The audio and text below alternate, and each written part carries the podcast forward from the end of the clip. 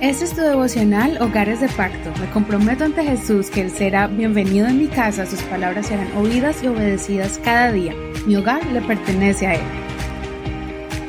Te doy la bienvenida en el nombre de Jesús en este hermoso día. Espero que esté disfrutando de las bendiciones de Dios y la fortaleza que proviene de su presencia. Ayer miramos un tema importante acerca de la persuasión, cómo Abigail se acercó a David, habló a su corazón y lo convenció para que no cometiera un acto que después se arrepentiría. Si quieres escuchar este devocional, puedes escucharlo en Apple Podcasts o Spotify, Google Podcasts y muchas plataformas más que de manera gratuita las puedes descargar a tu teléfono y escuchar los devocionales como el de hoy, también los anteriores. El día de hoy vamos a continuar con el estudio de Primera Samuel, que corresponde al capítulo 26 y vamos a leer el verso 6 al 11 de la versión Reina Valera actualizada. El título del tema de hoy es Ten cuidado de las segundas oportunidades. Dice así, David preguntó a Ahimelech el Eteo y a Abisai, hijo de Sarbia, hermano de Joab, diciendo, ¿Quién descenderá conmigo al campamento a Saúl? Y Abisai dijo, yo descenderé contigo.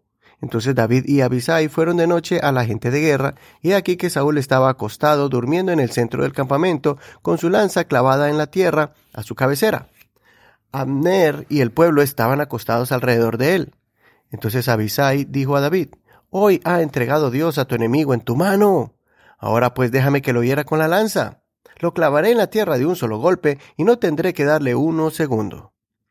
David respondió a Abisai, No lo mates, porque ¿quién extenderá su mano contra el ungido del Señor y quedará sin culpa? Dijo además David, Vive el Señor, que el Señor mismo lo herirá, o le llegará su día y morirá, o irá a la guerra y perecerá.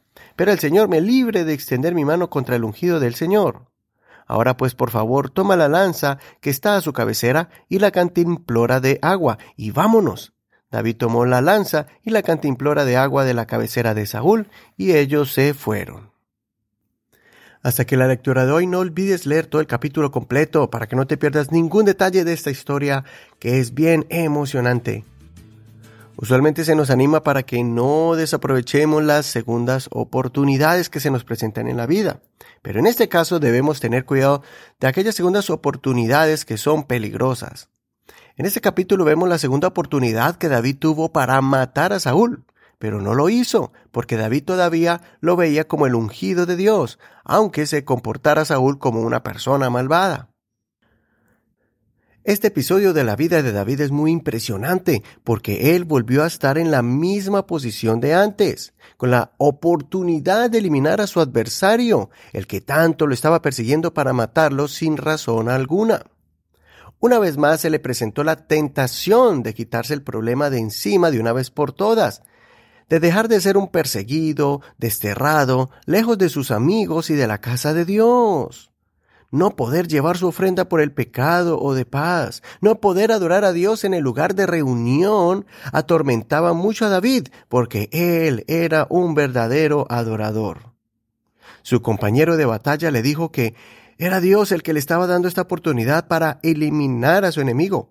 Pero David lo reprendió, diciéndole que Saúl es el ungido y que si esta es la voluntad de Dios de quitarlo del camino, lo hará de otras formas, pero que él no sería el causante de su muerte. Además, David sabía que cualquiera que atentara contra el ungido de Dios sufriría consecuencias. Esto nos enseña que nosotros vamos a pasar por la misma tentación varias veces, que nosotros debemos afirmar nuestra fidelidad a Dios aun cuando las oportunidades de hacer las cosas a nuestra manera se repitan. Vamos a tener que reafirmar nuestro compromiso con Dios, con nosotros mismos y con nuestra familia, de no caer en alguna tentación que ya hemos superado en el pasado. Recordemos que Satanás tentó al Señor tres veces seguidas y el Señor le contestó con la misma respuesta. Escrito está.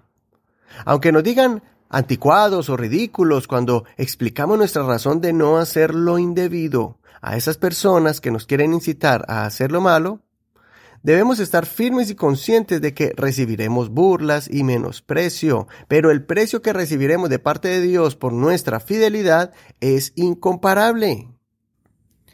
Otro personaje, como Daniel, también aprendió esta lección. Siempre tuvo que confrontar las diferentes pruebas que atacaban su fe en Dios y siempre pasó la prueba. Aunque el apóstol Pedro cayó en la primera tentación cuando negó al Señor, sabemos que Pedro murió como mártir por no negar al Señor y hasta murió crucificado como el Señor. Después de haberlo negado, él aprendió que es mejor entregar su vida por el Señor que vivir toda una vida negándolo. Mi deseo es que nunca te alejes del Señor por alguna tentación. No lo hagas por una posición en el trabajo o por una situación económica. No lo hagas por la presión de alguien que se hace llamar amigo, pero realmente es alguien egoísta que te quiere ver metido en algún vicio o mal hábito. Ni siquiera te salgas de la voluntad de Dios por un impulso de enojo o un sentimiento de rencor, destruyendo todo lo que has construido hasta ahora. Por ejemplo, si no caíste en adulterio hace años atrás y se te presenta otra oportunidad para caer, no lo hagas. Mantente firme hasta el final. Hasta aquí la reflexión del día de hoy. Soy Eduardo Rodríguez. Que el Señor te guarde de las múltiples tentaciones que se presenten en el camino. Gracias por escuchar este devocional todos los días y también por compartirlo con tus amistades. Estamos en Facebook como Hogares de Pacto Devocional. Por último, queremos darle gracias a todos aquellos que están orando por nosotros y a aquellos que apoyan este ministerio para poder llegar a muchos hogares con la reflexión de la palabra del Señor. El Señor te bendiga en este hermoso día a ti y a tu hermosa familia.